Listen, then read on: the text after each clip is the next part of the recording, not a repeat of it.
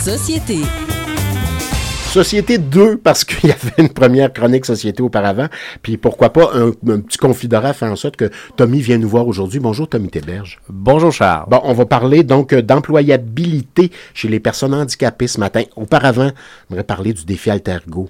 Ben oui, tout à fait. Euh, on a le actuellement, on va parler évidemment d'employabilité, mais je veux saluer toute la gang du défi Altergo qui c'était le retour en présentiel. Hein. C'est euh, c'est euh, tout près de 7000 participants qui ont, euh, qui ont, euh, qui ont eu la chance de, montrer leur, euh, prouesse dans le cadre du défi Altero qui s'est terminé dimanche. Donc, je veux simplement les saluer, les féliciter. Puis aussi, ben, les, les c'est plus de 1000 bénévoles hein, qui, qui, donnent du temps. Des gens de la, gens de la Rive-Sud là-dessus. Là. Ah, il y a des gens de la Rive-Sud, beaucoup, beaucoup. Il y a des activités qui sont essentiellement, évidemment, à Montréal, mais il y en a qui se font aussi dans différents endroits, dont Longueuil, effectivement. Bon, je salue mon ami Pierre, qui est tout particulièrement, ah qui est arbitre en basketball en fauteuil roulant. Ah. C'est, euh, et il tripe vraiment à le faire, donc je le salue pour son implication depuis plusieurs années. Il est là, donc Pierre Tremblay, bravo, bravo, bravo. Bravo. Bon, bravo à tous ceux et celles qui ont participé également. Euh, ben, parlons maintenant d'employabilité chez les personnes handicapées. C'est un défi pour bien des, des, gens qui éventuellement, aussi des participants, puis d'éventuels euh, adultes aussi du côté du défi Altergo, qui donc devront, comment dire, vivre certains enjeux. Ben, effectivement. Puis, euh, tu sais, dans le contexte actuellement de, de, pénurie de main-d'œuvre, euh, l'employabilité euh, ressort encore comme un enjeu de, un enjeu de société. Puis, tu sais, les, les, personnes handicapées, ben, c'est une véritable force. Hein? C'est une force de travail qui est disponible. Puis, malheureusement, il y a quand même un certain, un fort pourcentage des personnes handicapées qui ne sont pas en emploi ou euh, qui pourraient également améliorer leurs conditions d'emploi, puisque, comme on le dit souvent, le, travail, c'est la santé. Donc, on a euh, plus ou moins 40% de, personnes handicapées qui sont disponibles à l'emploi. C'est considérable, ça. 40% des personnes handicapées qui ne sont pas au travail, puis il y en a là-dessus un fort pourcentage qui pourrait l'être, Tommy. Euh, tout à fait. Puis, de, ce nombre-là, on a des gens qui sont, qui sont diplômés. Je veux dire, on a quand même euh, plus de 20% environ de personnes qui détiennent un diplôme d'études universitaires. Donc, on a une bonne, euh, une bonne proportion euh, d'entre elles qui, ont, qui ont les compétences. Euh, on a quand même 70% des personnes handicapées qui détiennent aussi un diplôme. Donc, euh, et évidemment, ben, des fois, c'est juste un petit coup de pouce qui est nécessaire euh, par un employeur pour offrir une opportunité d'emploi aux personnes handicapées. Un milieu pas adapté. Comment on l'expliquerait que cette affaire-là, en période de télétravail, il y a quelque chose qui est étonnant là-dedans? Ben, en fait, il y a beaucoup d'enjeux qui font que parfois les personnes ne se retrouvent pas en situation de travail. des fois, oui, il y a l'environnement de travail qui se doit d'être adapté. Des fois, c'est les opportunités des fois c'est d'avoir la première chance. Donc il y a un, paquet de facteurs, mais euh, les employeurs ont des ressources autour d'eux pour pouvoir les aider. Euh, dans, dans, dans, ça.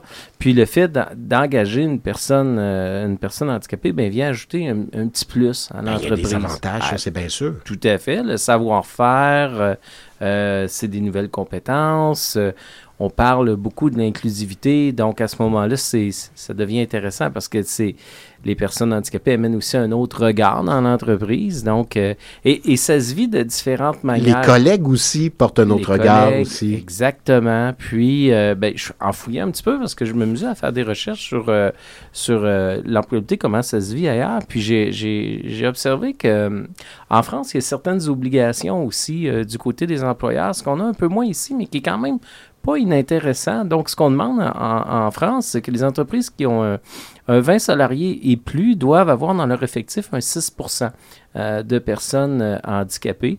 Puis, ils ont, euh, ils ont un certain temps, évidemment, pour atteindre cet objectif-là. Il n'y a rien de tout ça ici? Il n'y a, pas d'objectif comme tel d'obligation.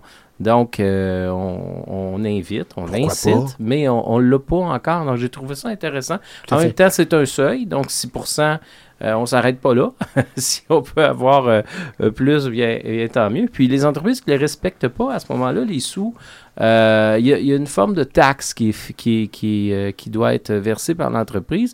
Et cette taxe-là retourne à une association qui fait la promotion, l'intégration, qui offre des services aux personnes handicapées pour intégrer un emploi. Donc, c'est quand même un, volet intéressant.